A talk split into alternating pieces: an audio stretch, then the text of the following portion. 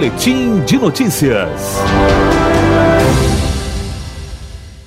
Em nota divulgada na tarde de hoje, dia 25 de maio, a FOA Unifoa resolve suspender todas as atividades acadêmicas do Unifoa no dia 28 de maio. Aulas, bancas de avaliação, defesa dos cursos de graduação, programas de pós-graduação e mestrado, atividades de laboratórios e atendimentos à comunidade. Os eventuais prejuízos acadêmicos aos discentes serão oportunamente avaliados, podendo ocorrer alteração no calendário acadêmico. Não haverá expediente administrativo no dia 26 de maio, sábado, ficando mantido o funcionamento a partir do dia 28 de maio, segunda-feira, até às 8 horas da noite. A FOA Unifoa emitirá nova nota atualizada posicionando toda a comunidade acadêmica quanto às decisões referentes aos próximos dias, diante da evolução dos fatos que justificaram a presente decisão. Matheus Azevedo, aluno do primeiro ano de jornalismo, direto para a rádio Unifoa, formando para a vida.